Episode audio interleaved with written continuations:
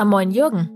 Moin Eva, wie sieht's denn aus bei dir? Alles hervorragend und wir grüßen auch euch an diesem 1. April und mich äh, würde interessieren, Jürgen, ob du schon mal richtig schön in den April geschickt worden bist. Oh, bestimmt, aber mir fällt's jetzt nicht mehr ein, weil in letzter Zeit hat es ziemlich nachgelassen. Aber du, du bringst mir auf eine Idee, vielleicht könnte ich meine Frau heute noch mal in den April schicken. Ich werde mir was überlegen, ja? Wenn du es noch nicht gemacht hast, go for Habe ich noch nicht, nein. Ich habe was über Aprilscherze gelesen und Okay. da habe ich rausgefunden, dass die uralt sind, also diese Tradition, sich in den Aha. April zu schicken. Und die führen uns auch wieder zu den Brüdern Grimm, über die wir ja kürzlich erst gesprochen haben. Oh ja. Mhm. Und zwar ist die Redensart, jemanden in den April zu schicken, hier in Deutschland das erste Mal von 1618 überliefert, und zwar Ganz schön in. Bayern. Ja. Und der ähm, Begriff Aprilscherz, der kam dann erst später, hat sich eingebürgert, wohl in der zweiten Hälfte des 19. Jahrhunderts. Und wo finden wir den? Also nicht diesen Begriff, aber eine Anlehnung. In Grimms deutschem Wörterbuch 1854, da ist der Aprilsnarr verzeichnet. Nicht der Aprilscherz, aber der Aprilsnarr, das scheint mir in eine ähnliche Okay. Richtung zu gehen. Ja.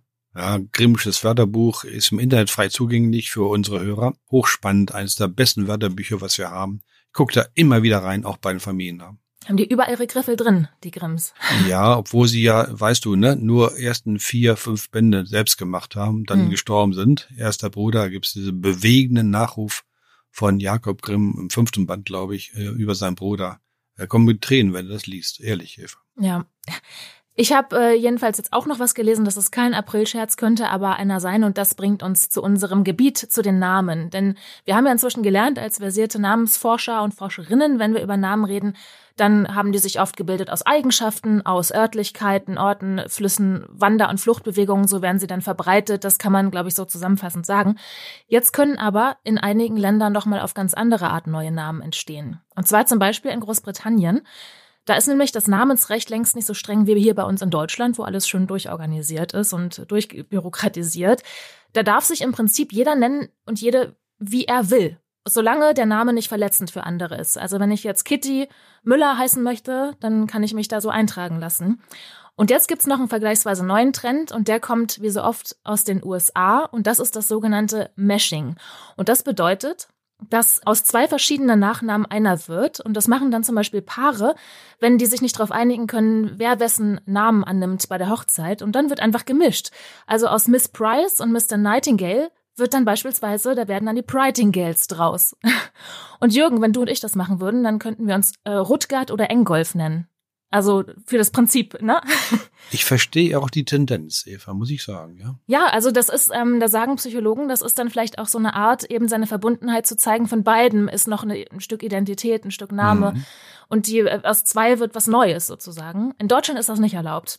In Großbritannien jetzt halt schon, kostet 40 Euro, wenn man sich da eintragen lässt. Ich habe dir, glaube ich, äh, vor zwei Tagen so einen, äh, einen Zeitungsausschnitt geschickt. Ne? Falscher Name, deutsch-amerikanische Zwillinge kämpfen weiter. Ne?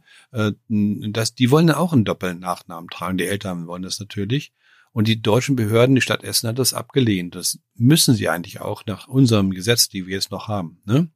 Äh, Aber wir haben ja eine neue Bundesregierung, einigermaßen neu. Die haben zwar andere Probleme jetzt momentan, aber äh, ich weiß, das Justizministerium ist dabei, das Familiennamenrecht zu ändern. Genau, das ist angekündigt. Also um das einmal zu erklären, da geht es um deutsch-amerikanisches Paar, die sind nicht verheiratet und die ähm, haben jeder ihren eigenen Namen und ihren Kindern wollten sie dann einen Doppelnamen verpassen und in dem amerikanischen Pass steht das auch so. Aber die haben äh, doppelte Staatsbürgerschaft, die Kinder. Im deutschen Pass darf jeweils nur ein Name stehen und deswegen ist das jetzt vor Gericht gegangen, äh, wie die Kinder nur heißen sollen, damit die nicht in zwei verschiedenen Pässen zwei verschiedene Namen äh, jeweils haben. Also da wird es dann kompliziert, wenn das Recht Ja. international eben unterschiedlich ist. Ja, das ist wirklich kompliziert. Ich weiß auch nicht, wie man das lösen kann, sage ich dir ganz ehrlich. Nach dem jetzigen geltenden Familiennamenrecht in Deutschland ist das wohl nicht statthaft. Ne? Nee, Also, genau. Also hier dürfen sie nur entweder wie die Mutter oder wie der Vater heißen. Ja, aber nicht beide die- Namen, nicht keine Doppelnamen bekommen. Soweit ich das einschätze, bin kein Jurist, werden die ähm, Gerichte das ablehnen, ne? Soweit ich das beurteilen kann. Müssen sie, also das ist die geltende Rechtslage. Ja, Nur, hast recht, können, können die dann bei der ja. Einreise Probleme kriegen, weil die zwei Pässe mit verschiedenen Namen haben. Ja, ja, richtig, ja. Also ähm, ja, und ich, ich sagte schon, äh, es gibt äh, Tendenzen, starke Tendenzen ein. Ich habe schon mal einen Entwurf äh, ge gelesen und dann ging es dann so weit, dass äh, angeregt wurde, dass man alle zehn Jahre seinen Namen wechseln kann. Alle zehn Jahre kann ich mich nochmal neu erfinden. Ja, das finde ich also dann schon ein bisschen heftig, ne?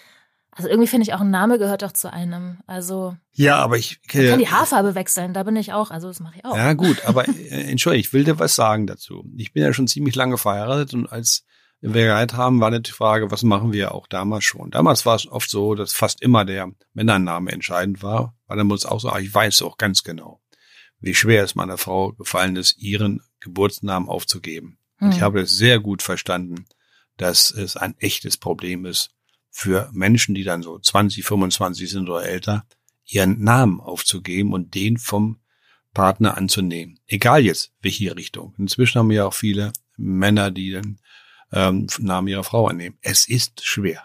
Hm? Doppelname ist gut, aber dann kommen die Kinder und dann wird es auch wieder problematisch. Ne? Hm? genau. Also ein echtes Problem, Eva. Ich bin, habe auch keine Lösung dafür. Ja, ganz ehrlich gesagt. Ja, soll man äh, die Familiennamengebung relativ frei gestalten dürfen? In Deutschland haben wir ein ziemlich strenges Gesetz, das ich weiß das, ja. Wenn ich noch einen Satz als Namenforscher sagen darf. Für einen Namenforscher ist natürlich das Festhalten an alten Namen etwas Wichtiges. Ich habe auch schon Weil, gedacht, wenn man jetzt dieses Namensmashing da hat, dann für die Namensforscher der Zukunft ist das eine ganz andere Herausforderung nochmal. Absolut. Und dann nähern wir uns Skandinavien an wo man in der Tat seinen Familiennamen frei auswählen kann. Äh, es gab dort inzwischen sechs Familiennamengesetze. Ich weiß es von meiner Tochter, die ja Dänisch unterrichtet, sehr gut Dänisch kann, hat darüber, darüber meinen Aufsatz geschrieben. Und es geht immer darum, in Skandinavien, auch ganz allgemein, dass man diese Zen-Namen los wird. Weißt du, Eva? Christiansen, mhm. Jansen, Hansen. Christophersen. Such, such, Hansen, na, ja. such mal einen Hans Hansen im Kopenhagener Telefonbuch. Viel Spaß. Nimm dir mal zwei Wochen Urlaub, ne? Ja. Hm? Oh ähm, und die wollen die loswerden. Das ist so mhm. einer der Gründe da oben, dass man dann nach anderen Familiennamen strebt. Und dann völlige freie Wahl. Tja, dann äh, wird der Familienname zu einem Rätsel für den Familiennamenforscher. Dann kannst du es ja auch überall hernehmen, ne? Eine Figur aus einem Actionfilm, aus deinem Lieblingsbuch. Ja. Denkst du einfach irgendwas aus? Mhm, ja. Das kannst du in Amerika auch, ne? Richtig. Städtenamen als Vornamen. Washington, ne? Ja? Und so Hier, weiter. Blue Ivy ist doch so ein, so ein Promi-Kind. Ja, ja. äh, sag mal, der, der Elon Musk, der hat so einen ganz bescheuerten Namen für sein Kind ausgewählt, ne? Oh, ja, das weiß ich nicht. Der hat doch auch Buch, ganz viele Buchstaben Kinder. und Zahlen drin oder sowas, ne? Ach, so ein Algorithmus sozusagen. Ja, da muss ich ja meinen alten Spruch loswerden. Der ist so gemein, ja? Ähm, Eva, die Kindesmisshandlung beginnt gelegentlich schon bei der Vergabe des Vornamens. Ja, wenn du so deinen kleinen Hänfling Herkules nennst. ähm, das also vielleicht dazu, zu diesem Thema. Ne? Ich habe keine Lösung, ich wiederhole mich.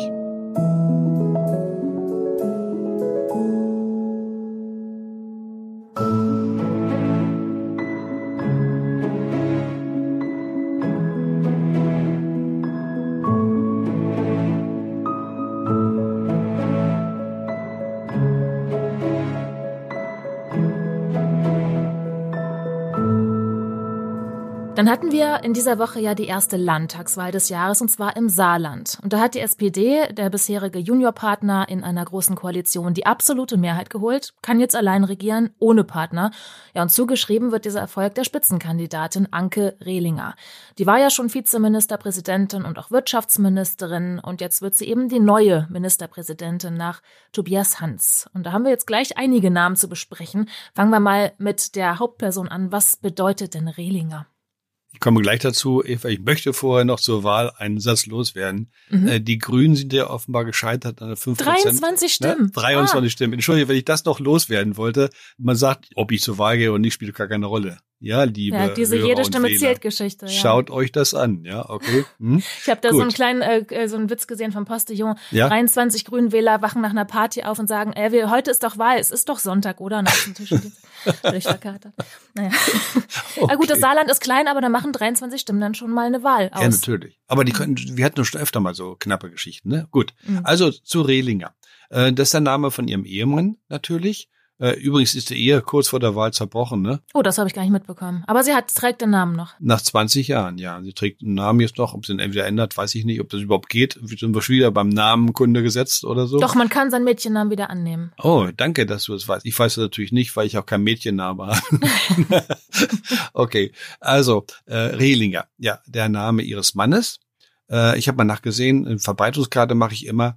Und der Name der hat ein klares Zentrum, es gibt verschiedene Zentren, aber hier ein klares Zentrum im Saarland. Ne? dort ist Rehlinger. Das passt, ganz gut. Das passt, perfekt. Und da passt noch mehr, denn Rehlinger ist eine Ableitung von einem Ortsnamen. Und im Saarland und angrenzend in Luxemburg, gleich hinter der Grenze zum Saarland, gibt es äh, Orte, die heißen Rehlingen. Genauso geschrieben, nur hinten ein N für das R. Rehlingen. Der bedeutendste Ort ist Rehlingen-Siersburg. Alles sicher Namen, von denen du noch nie gehört hast. Ich aber auch nicht. Tröste dich, ja. Hm. Und wenn wir wissen wollen, das ist ja immer die Frage. Ich, ich heiße Merseburger und dann sage ich, okay, äh, ihr Name kommt von Merseburg, das war's. Dann sagt er, was das alles? Und es heißt Merseburg, ne? Interessiert ihn dann auch. Klar. Hier also auch Rehlingen. Woher kommt der Ortsname? Das ist schwierig, weil wir eine Reihe von alten Belegen haben, die sich nicht nur auf ein Rehlingen beziehen, sondern wir haben noch mehrere Rehlingen. Und da weiß man nicht genau, Eva, welcher Beleg passt zu welchem Ort. Ja, das ist ziemlich schwierig manchmal. Äh, ich habe hier ein wunderbares Buch äh, von Wolfgang Jung Andreas, auch ein schöner Name, hm. über die äh, Ortsnamen des Mosellandes, ein ganz wichtiges Werk, zwei Bände, der muss gearbeitet haben, Wahnsinn. Und da habe ich historische Belege von Ortsnamen Redingen, da gibt's mehrere. Und die alten Formen sind schon sehr früh hier. 53 Reildingen, später Raldingen und so weiter. Aber es gibt eben auch noch andere Belege wie Redelingen und so weiter. Und dann stehst du im Grunde auf dem Schlauch und weißt nicht genau, welcher alte Beleg gehört zu welchem Ortsnamen. Und da wir noch vom Saarland kein vernünftiges Ortsnamenbuch haben, wo sich jemand mal die Mühe gemacht hat, das ganz sorgfältig zu trennen, wir machen das für Niedersachsen und Westfalen. Das ist eine, eine große Arbeit. Äh, aber da haben wir noch nichts und deswegen müssen wir das ein bisschen offen lassen. Wir wissen also nicht ganz genau, äh, woher der Ausnahme Redingen kommt. Sieht nach einem Personennamen aus, aber es ist strittig. Will ich auch nicht weiter äh, darüber nachdenken. Fakt ist, dass der Name Rehlinger von einem der Ortsnamen im Saarland und in Luxemburg abgeleitet ist. Das können wir sagen. Und wir müssen uns damit abfinden, dass die Bedeutung wir nicht genau herausfinden können. Ja, äh, du hast völlig recht, aber ich will deutlich sagen, äh, nicht immer kann man wirklich jeden Namen bis zum letzten ähm, äh, lösen. Ich habe vor kurzem jetzt wieder in irgendeiner Radiosendung schon wieder vergessen, welcher das war, musste ich auch sagen, es tut mir leid. Ich muss passen. Ich krieg den nicht raus. Nicht sicher, jedenfalls. Und dann sollte man lieber das sagen. Vielleicht ist es einfacher mit dem Mädchennamen von Frau Rehlinger, den sie jetzt ja vielleicht auch wieder annimmt oder annehmen kann. Mhm. Sie heißt, ist eine geborene Moos. Hat das was mit dem Moos im Wald oder auf Steinen oder an Bäumen zu tun? Ja, äh, in etwa ist es noch eine etwas andere Geschichte. Mit dem Moos hat es zu tun, aber es hat in Süddeutschland und Südwestdeutschland eine etwas andere Bedeutung, Eva. Das ist das Entscheidende. Der Name ist häufig. Lass mich kurz äh, äh checken. 1670 Mal Telefon-CD, hochgerechnet circa 4000 Mal. 4000 Mal äh, äh, gibt es diesen Namen in Deutschland mit einer klaren Konzentration in Südwestdeutschland, Rheinland-Pfalz und auch noch äh, Hessen. Das angrenzende Hessen, da ist der Name vor allen Dingen zu Hause. Und Moos bedeutet im Süd- und Südwestdeutschen eben vor allen Dingen Moor. Ja, Moor und Sumpf. Ah, okay. Das ist also eine leichte Veränderung. Der Moos verstehen wir ja, ne? Norddeutsche, glaube ich. Ich glaube, bin auch eher Norddeutscher, doch eher dieses grüne Gras und so, ne? Mhm, das was so schön aussieht wie, wie Samtkissen. In Schweden im Wald, da ist alles voller Moos und dann ist der Boden so sauer und alles ist moosig und man geht so wie auf Kissen und es sieht, ja, es sieht ganz, ganz friedlich genau. aus. Ja. Ist herrlich. Ich habe Moos bei uns im Garten. Vor zwei Tagen äh, bin ich in den Garten gescheucht worden. Du weißt, ich gehe lieber an den Schreibtisch. Ne? Ja. und das musstest du vertikutieren? Äh, nein, das haben wir noch nicht gemacht, weil da haben wir mal unser Schwiegersohn gefragt, der ist Gärtner, sagt, warte noch. Ja, mhm. warte noch zu kalt nachts. Okay, habe ich Ja, Moos, da freut sich der Gärtner nicht im Allgemeinen. Ja, denn das Moos, das wächst auf unseren Johannisbeersträuchern, so oh, in der Wurzel drin. Ich kriege das kaum weg, ja, deswegen liegt daran. Also das ist Moos. Aber wir haben also hier Moor, Sumpf, jemand, der, und das ist wichtig jetzt, Eva, nicht im Sumpf wohnt, ja, das ist. Ja, das ist auch ne? schwierig, im Sumpf zu wohnen. Ja, Außer aber am Sumpf, ne? In der Nähe eines ja. Sumpfes. Das ist es. Und dann haben wir dazu die vielen Namen Süddeutschland, vor allem Bayern, Österreich, die heißen Moser. Ne? Hans Moser war ein Komiker, ziemlich lange her, will es gar nicht mehr kennen wahrscheinlich. Hans Moser war früher sehr beliebt. Oder Namen wie, wunderschöne Namen wie Lotta Moser oder so. Ne? Und da steckt dann immer wieder das äh, Moor drin, der Sumpf. Okay. Und wenn wir jetzt schon bei der Reihe von zukünftigen und vergangenen Ministerpräsidenten sind, der noch Ministerpräsident, der Vorgänger ist Tobias Hans. Was Hänschen nicht lernt, lernt Hans nimmer mehr. Hans ist ja eigentlich ein Vorname. Ist das so einfach da? Ja, das ist so einfach, allerdings mit einer Bedeutung, die jetzt für die Person des Ministerpräsidenten irgendwie recht gut passt. Da komme ich zum Schluss drauf. Hans ist natürlich, du hast völlig recht, ein alter Vorname. Aber wir haben ja schon mal darüber gesprochen, Eva, dass unsere Familiennamen zu einem nicht geringen Teil durch Vornamen entstanden sind. Ne? Mhm. Dass sie im Grunde alte Vornamen sind. Das hängt damit zusammen, dass wir bis etwa 1000, 1200, wir nicht, aber unsere Vorfahren, sofern sie aus Deutschland kommen, äh, dass die nur einen Namen gehabt haben. Das ist im Dorf immer noch so. Ne? Im Dorf, ich wohne ja auf dem Dorf, ist etwas groß schon, aber trotzdem im Altdorf und so, die Alten kennen sich, da reicht der Vorname. Da reicht der Vorname. Nachname gar nicht nötig. Die Zunahme der Bevölkerung führte dazu, dass man einen zweiten Namen hinzufügen musste. Welchen Hans meinst du? Ja, ich meine Hans den Schmied. Gut, Hans Schmied. Und hier haben wir den alten Vornamen als Nachname. 2400 Mal Telefon-CD hochgerechnet, 6000 Mal in Deutschland. Auch hier Saarland und Rheinland-Pfalz ziemlich deutlich, aber es gibt auch weitere Konzentrationen in Nordrhein-Westfalen und in weiteren Bereichen Deutschlands. Der alte Vorname Hans, ja, geht zurück äh, etwas umstritten, aber hier in diesem Falle wissen wir es auf Johannes, in diesem Fall, ursprünglich, ja, Johannes. Mhm. Biblischer Name, wie Johannes Ein biblischer Täufer. Name, genau. Und da ist äh, da immer wieder äh, darauf hinzuweisen, dass früher bei Kindern, bei der Taufe von Kindern zu biblischen Namen gegriff, gegriffen wurde, in der Hoffnung, dass der Heilige das Kind beschützen möge auf seinem Weg bei der hohen Kindersterblichkeit. Eine sehr verständliche Maßnahme. Und Johannes kommt aus dem Hebräischen, deswegen sagte ich, das ist vielleicht für den Ministerpräsidenten, der bald keiner mehr sein wird, hat vielleicht eine schöne Bedeutung. Gott ist gnädig. Ja, ist das nicht schön, Eva? Ja, ja das passt ist das, schön. ja. Hm? Ja, ja. War der Lieblingsjünger, steht hier von den. Ja, richtig. Äh, man munkelt sogar, ne? Von einer gewissen homosexuellen Veranlagung, ne? Bei Da Vinci, da, bei, beim berühmten Abendmahl, das wird da hineingedeutet zum Teil. Hast du das gewusst? Ähm, nee, aber ich habe darüber auch schon verschiedene ja, ähm, Mutmaßungen gehört, weil das ähm, in der Bibel nicht irgendwie verteufelt wird großartig und das auch nur an ganz wenigen Stellen überhaupt vorkommt, ja. dass das thematisiert wird, homosexuelle Liebe. Und mhm. dann kann man auch die Interpretation haben, dass das einfach keine Rolle gespielt hat, ne? Weil ja manch, äh, manche Dogmen in Kirchen äh, nahelegen, also wenn man jetzt auf die katholische Kirche guckt, dass das äh, nicht Gott gewollt sei. Aber der Bibel kann man das nur ganz schwer entnehmen wohl. Ja, ja interessant, ja. Mhm. Gut, dann haben wir Hans äh, und dann haben wir ja noch eine berühmte Vorgängerin. Die Ministerpräsidentin vor Tobias Hans war unsere ehemalige Verteidigungsministerin Annegret Kramp-Karrenbauer, der etwas lange umständliche Name. Karrenbauer, würde ich behaupten, liegt nah. Kommt wahrscheinlich aus einer Berufsbezeichnung. Und was hat's aber mit dem Kramp auf sich? Ist das sowas wie Wadenkrampf? ja, schöne, schöne Geschichte. Ja, du hast recht. Äh, Karrenbauer komme ich gleich zu, ist in der Tat so, wie du vermutet hast. Schauen wir mal auf Kramp. Äh, ihr Geburtsname ist das übrigens. Da gibt es äh, circa 2500 Personen, die so heißen. Erneut hat das Saarland äh, eine Konzentration. Also ich glaube, bei allen Namen, die wir bisher hatten, ne, war Saarland gut beteiligt. Ne? Hm?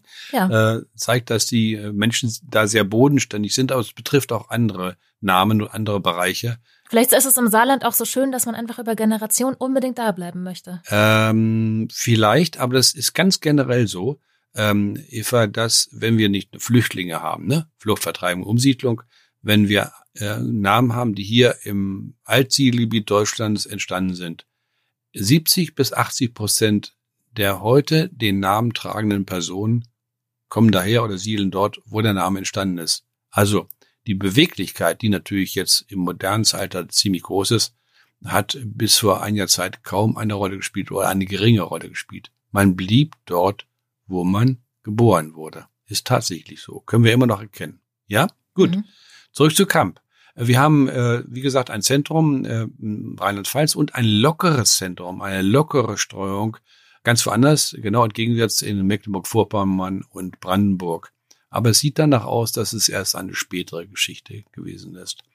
Kramp äh, gehört zu Krampe oder Haken. Und damit dürften wir einen sogenannten indirekten Berufsnamen vor uns haben. Irgendwas mit Angler, Fischer? Äh, nein. Was ist denn eine Krampe? Ähm, geht wohl um ein Werkstück oder ein Werkzeug, womit er gearbeitet hat oder was er hergestellt hat. Krampen, die braucht man, habe ich jetzt gelesen, als Türschlosser, auch als Maurer oder Zimmermann oder Schmied. Hm? Und äh, somit hätten wir einen sogenannten indirekten Berufsnamen. Das heißt, die entsprechende Person, der Mann natürlich, äh, wie fast immer bei Namen, hat damit gearbeitet oder Krampen hergestellt für bestimmte Zwecke. So etwa kann man diesen Namen erklären. Also ein ziemlich handwerklicher Name. Wir haben den Karrenbauer und wir haben jemanden, der irgendwie Haken herstellt. Ja, und äh, Karrenbauer ist doch eigentlich ganz ähnlich. Den gibt es auch wieder so ein Ding, ähm, Eva, nur im Saarland. Ja, im Saarland okay. und ein bisschen angrenzend, aber wirklich nur ein einziges Zentrum. Also alle Namen äh, sind mit dem Saarland verbunden. Das passt ja alles ganz gut. Und Karrenbauer, na, was baut der Eva? Das ist nicht so schwer, ne? Oder? Hm? Ich mutmaße Karren. Ja, und was ist Also an, gewagte These, aber. Ja, unheimlich gewagt. Und was ist an Karren? Ja, äh, natürlich jetzt aus Holz, würde ich mal sagen, ja. Eine Art Transportmittel. Du kannst ja Karren auch früher, äh, so hast du eine lange Deichsel, zwei Teile und der Mensch steht dazwischen und zieht, ne, diesen Karren. Verstehst du, mhm. was ich meine? Dann vielleicht zwei Räder. Kannst du dir vorstellen? Ja, ne? Genau. Hm? Wie so einen alten römischen Streitwagen, ne? Die waren, glaube ich, so ähnlich, ne, gebaut. Ja. Nur, dass da Pferde wahrscheinlich vorne waren. Also, Karren, Kutsch oder Lastwagen bedeutet das. Und natürlich gibt es da eine ganz wunderbare Ergänzung dazu. Denn das englische Wort Car fürs Auto gehört natürlich auch hierher, ne? Na klar. Ja, Car, Karren. Ja, macht Sinn. Also, Portugiesisch Cajo, habe ich gerade gelernt. Perfekt, kann ich nicht. Sehr schön. Also er baute diese Transportwagen, äh, sag ich mal so, ja. Mhm. Gut, und einen äh, berühmten Saarländer haben wir noch, einen, der gerne mal aus Parteien austritt. Oskar Lafontaine. jetzt zuletzt ausgetreten aus der Linken, die sowieso einen unfassbaren Absturz jetzt erlebt haben bei der Saarlandwahl. Ähm, er ist aber ja Mitbegründer oder Begründer der Linken, nachdem er ja. auch schon aus der SPD ausgetreten ist. Also ja. auch ein kleiner Stänkerfritz manchmal so. Mm, ja, das äh, kann man sagen. Ich habe einen Kommentar gehört, wo stand, wenn er irgendwo weggeht, dann hinterlässt er dort einen Scherbenhaufen. Ja, ja? verbrannte Erde. Ja, ganz so hart würde ich das nicht sagen. Aber ein Scherbenhaufen oder, oder anders ausgedrückt, neutraler hinterlässt deutliche Spuren. Ja, hm, das kann man sagen. Sind wir mal diplomatisch, genau. So, La Fontaine, das ist ja jetzt irgendwie, äh, klingt französisch, oder? Ja, ist französisch, keine Frage. Der Brunnen, ne? La Fontaine. Der, der Brunnen, ja, genau, ja. die Quelle. Er wohnte, der Vorfahrer wohnte daran. Ich habe jetzt nicht seine Familiengeschichte vor mir. Äh, ist äh, auf jeden Fall auch kein Hugenotte ich hatte heute mal wieder eine Sendung bei SWR 1, Rheinland-Pfalz, die ja ganz nah zum Saarland. Und äh, wie so oft, ähm, äh, Eva, Hugenottenverdacht, ne? Wir ja. machen uns daraus schon Sport jetzt, ne? Die äh, Moderatoren in den Sendern haben immer schon einen Tusch vorbereitet, ne? Ja? Wenn jetzt wirklich ein Hugenottenname kommt, dann spielen wir den Tusch. Aber was glaubst du, wie selten wir den spielen müssen? Ganz ne? umsonst produziert. Ja, und heute war ein Hörer dran, der war vorsichtig. Der hatte uns geschrieben, wir vermuten, dass vielleicht es ein hugenottischer Name sein könnte, aber im Gespräch dann, ich spreche mit den Hörern auch, hat er es nicht mehr gewagt, das zu sagen. Und da hat der Moderator gefragt, sagen Sie mal, Sie haben doch geschrieben wegen Hugenotten und so. Ja, sagt er, ich habe den Udolf schon öfter gehört und ich weiß, dass ich damit kaum eine Chance habe. Ja? Mhm. Ich muss das leider immer wieder ablehnen. Ne? Also La Fontaine, auch Saarland, es wäre dann ich weiß nicht, wo er jetzt wirklich herkommt, das kann ich jetzt nicht sagen, aber wenn er, wenn die Familie in Saarland aufgewachsen ist, ist kein Hugenottenname. Dann ist es wirklich so, dass wir Hugenottennamen praktisch nur im Preußen haben und in einigen äh, kleinen Landschaften, die auch Hugenotten aufgenommen haben. Zum Beispiel in Nordhessen, Bad Karlshafen. Wir haben, glaube ich, mal darüber gesprochen. Wunderschön an der Weser. Und ich habe jetzt auch gehört, in Erlangen und Umgebung gibt es auch einige Siedlungen und auch in Thüringen, im Westen Thürings äh, die von Hessen aus äh, dann zu von, Hugenotten, von Hugenotten gegründet wurden. Ähm, da haben wir auch so einige. Und dann, das war's aber. Und dann noch ein wichtiger Hinweis, wenn ein Name sehr häufig ist, Eva, kann es auch kein Hugenotte sein. Ne? Denn ähm, Edikt von Nantes, die Aufhebung des Edikts in Frankreich, was dann zu Hugenottenverfolge führte, war 1685. Dann fliehen, wenn sie Glück haben, die Hugenotten äh, nach Deutschland, nach Preußen oder so. 1685 kommen allen 1700 und seit 1700 werden dann Nachkommen gezeugt. Und dann kannst du nicht 500 Hugenottennamen in Deutschland. Ja. Das heißt, es dürfen nicht allzu viele sein und die Streuung ist auch wichtig. Wenn ich also eine Familie habe, die, die alle aus Bayern kommen, katholisch sind und vermuten, dass ähm, es Hugenottennamen ist, dann weiß ich schon, das geht in die Hose. Ne? Das funktioniert nicht. La Fontaine, also ganz einfach, ja, äh, Quelle, wohnte an, einer entsprechenden Quelle, stelle ich mir sehr romantisch vor. Vielleicht zieht er sich dahin zurück jetzt, Eva. ja, man kann ja auch irgendwann mal seinen, seinen wohlverdienten Ruhestand genießen. Gut, machst du auch nicht? Nein, ich habe Aber was, noch weißt nicht. du, was mir gerade noch einfällt? Ja. Oscar, Oscar heißt er mit Vornamen, ist ja auch wieder ein K drin. Wie bei der Karre. Oh, oh ja, ähm, äh, das wolltest du jetzt mit Kram Karrenbauer verbinden, ja? Oder Ja. womit? Hm? ähm, Oskar, äh, das ist äh, ein Vorname. Äh, ja, ich würde sagen, heute nicht mehr so ganz beliebt. Was sagst du als jüngere Frau? Och, ich glaube, der kommt wieder. Okay. Ist das nicht ja, so was wie Emil, so was jetzt wieder modern wird? Emil Kurt. Äh, sind zu ja viele Emil. Jungsnamen jetzt wieder. Eva, so eben, man muss ich dir was sagen. Das Ja. ist vielleicht sechs oder sieben Jahre her. Da war ich beim HNO-Arzt, Ärztin. Und äh, ich sitze im Wartezimmer und musste warten. Und dann kommt äh, die, ähm, die Sprechstundenhilfe und ruft den nächsten Patienten auf und sagt Emil und dann kam der Nachname, habe ich vergessen. Und sie guckt rum und sieht aber keinen älteren Herrn, ne? nachdem sie gesucht hat. Dann meldet sich eine kleine Junge, die Mutter sagt, das ist Emil, der war drei Jahre alt. Da sagt die, ach du bist Emil. Völlig klar, sie hat nicht erwartet, dass ein Kind in dem Alter Emil heißt. Und ich war auch überrascht, aber ich habe es gelernt. Er kommt wieder, ne? Oder? Viele Jungs heißen Emil seit Jahren. Also wirklich, ich habe das Gefühl, wenn Freunde von mir einen Jungen kriegen, nennen den zur Hälfte Emil. Du weißt, ähm, dass äh, in England gibt es eine Studie, dass Eltern nach einem Jahr nach Auswahl ihres des Namens ihres Kindes dann unzufrieden waren, mehr als die Hälfte, ja? Darf man nicht so sehr auf Mode gehen. Aber ich habe jetzt Äh, mal nach richtig. Oscar geguckt, wo wir ja gerade waren. Ja, super. Und das ist der am häufigsten vergebene Jungenname mit dem Anfangsbuchstaben O immerhin. Und seit 1995 wieder etwas populärer geworden. Ja, ähm, das haben wir manchmal, dass alte Namen äh, zeitweise 10, 20, 30 Jahre in Vergessenheit geraten und dann wiederkommen, weil sie dann wieder etwas Neues sind, ne? Weil sie gar nicht bekannt sind und dann kommen sie wieder. Das ist, gibt's in der Tat so Wellenbewegungen bei Vornamen. Also Vornamenvergabe ist auch viel Modeerscheinung. Und deswegen sage ich ganz ehrlich, ist das nicht so mein Gebiet, wo ich mich ganz wohlfühle, weil das äh, von eigentlich ähm, eine Tendenz ist oder ein, mit, mit Dingen verbunden ist, die wir nicht wissenschaftlich begründen können, sondern Modeerscheinungen sind. Ach ja, du bist doch eine Frau. Es gibt dann, äh, ich habe keine Stimmt. Ahnung, und sowas. Ja, langsam, aber ich habe keine Ahnung. Also, wenn mal zehn Jahre lang lange Röcke vorherrschten, was kommt dann als nächstes? Natürlich kurze Röcke oder Midi-Röcke oder Bleistift oder ein A-Linie. Richtig, dies und das. ne? Ja, das dann- ändert sich. Mhm. Und dann wieder, ne? Und das ändert sich wieder. So etwa ist es auch bei Vornamen. Aber du musst als Frau einfach wissen, welcher Rockschnitt dir am besten steht, dich dann nicht beeindrucken lassen von der jeweiligen Modeerscheinung und dann immer den Rock tragen, der dir am besten deine Figur umschmeichelt oder der zum Vorteil gereicht. Ich spreche lieber über Familiennamen als über Röcke, okay? Hm? Ja gut, aber irgendwo muss ich mich ja auch auskennen. Äh, Finde ich äh, ganz hervorragend, aber ich glaube, wir machen einen Podcast nicht über Röcke. Ist das richtig? Ja? Ist richtig, aber wir sind ja gerade im Saarland und Ja. wenn wir da schon sind, also da fließt die Saar, da haben wir die Hauptstadt Saarbrücken, dann gibt's noch einen Ort Saarlouis. Was hat's denn mit diesem ganzen Saar da auf sich? ja, das ist schon eine spannende Geschichte, Eva. Das Saarland hat seinen Namen, nicht besonders toll, was ich da sage, von der Saar. Der Fluss, die Saar, ist der entscheidende Faktor für das, den Ländernamen Saarland und auch für Saarbrücken natürlich und so weiter.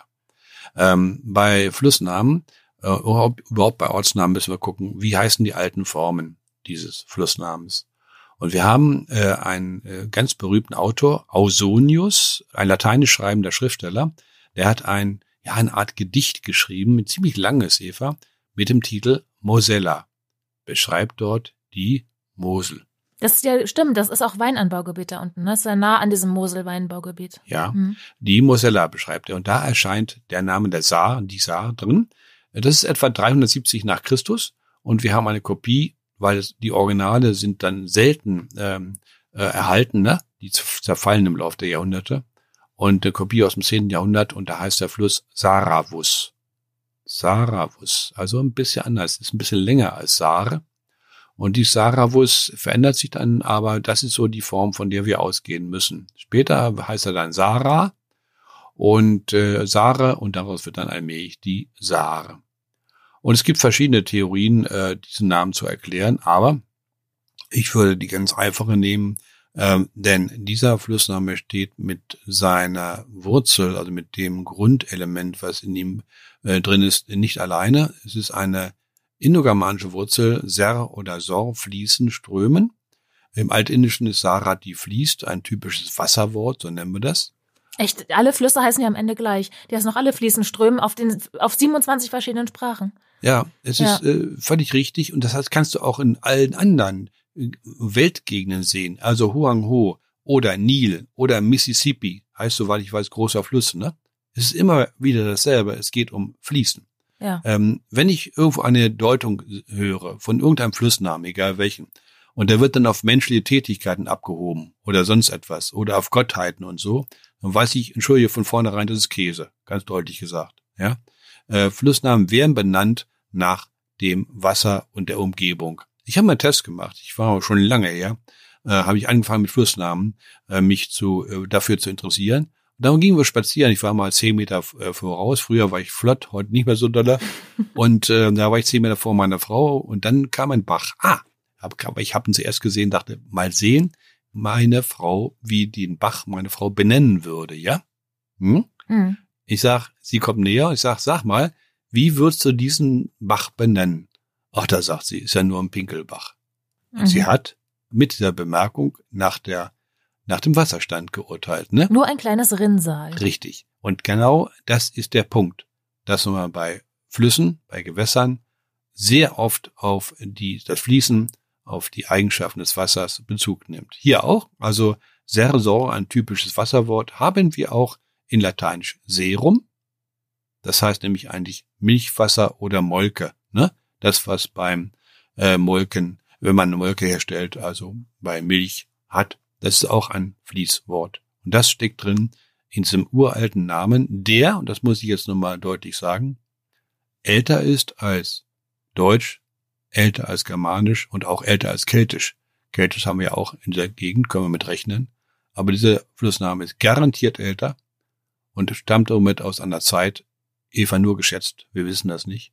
Ich gebe ihm mindestens 3000 Jahre als Name. Richtiges Relikt. Ja, das ist äh, speziell bei großen Flüssen mit alten Namen, das sind Relikte und sie sind die ältesten Spuren unserer Sprachen in Europa. Wir sind mit dem April in die Sendung gestartet und wollen damit auch enden. Es ist der 1. April. Gibt es denn noch eine schöne Erklärung, warum dieser Monat so heißt? Ja, das gibt es ein bisschen umstritten, Eva, aber ich würde jetzt die folgende doch nehmen. Aprilis äh, ist die lateinische Form, kommt aus dem Lateinischen. Da der fünfte Monat des im März beginnenden Jahres Juli ist und der sechste ist August, obwohl Augustus heißt der achte. Ja, verständlich, ja. August heißt der achte, ist aber der sechste Monat. Äh, ursprünglich. Und warum beginnt jetzt das Jahr plötzlich im März? Das, ja, weil es eine alte römische Einteilung war. Ah, okay. Mhm. Das Jahr begann im März. Hm? Verstehe. Und später haben wir es geändert, wer auch immer. Und deswegen ist November der neunte Monat, obwohl es der elfte ist. Also bedeutet neunter Monat, obwohl es der elfte ist. Ach so. Und Dezember gehört zu Dezem. Ja, wie 10, hier Dezimal, also die Dezimal, zehn, ne? Ja. ja. Aber es ist der zwölfte Monat. Und äh, April ist äh, gehört sehr wahrscheinlich zu Lateinisch äh, Aprilis und dieses zu Aporos. Und das bedeutet der letzte von zweien und somit so der hintere, der spätere, der zweite weil es der zweite Monat nach dem März ist. Eben nicht der erste. Nicht der erste. So ist es eine Erklärung für den April in unserem großen etymologischen Wörterbuch der deutschen Sprache, dem bekanntesten steht, das Wort April ist ungeklärt. Ich habe dieses hier aus einem lateinischen etymologischen Wörterbuch und ich finde es einigermaßen überzeugend. Finde ich irgendwie auch. Also wenn die anderen Monate sich auch zum Teil so erklären lassen. Ja, und zwar dann ähm, äh, Juni, Juli, August ist der achte, äh, September der siebte, wo es der neunte ist und so, ne? Ja. Das passt stimmt. dann, ne? Ach hm? Gott, das ist mir noch nie aufgefallen, aber ja, klar. Ähm, man sagt, ähm, äh, Eva, man kann aus Namen und Wörtern eine Menge lernen. Ist das richtig? Ich stimme zu.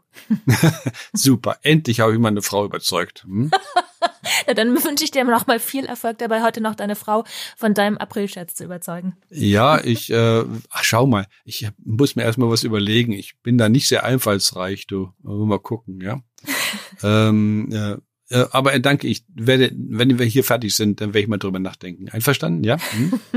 ich bin gespannt und äh, möchte, dass du berichtest nächstes Mal. oh Gott, hoffentlich fällt mir was Anständiges ein. Gut, ich werde mich bemühen. So, hm? und euch ähm, entlassen wir jetzt ins Wochenende und wir hören uns, wenn ihr wollt, diesmal erst in zwei Wochen wieder.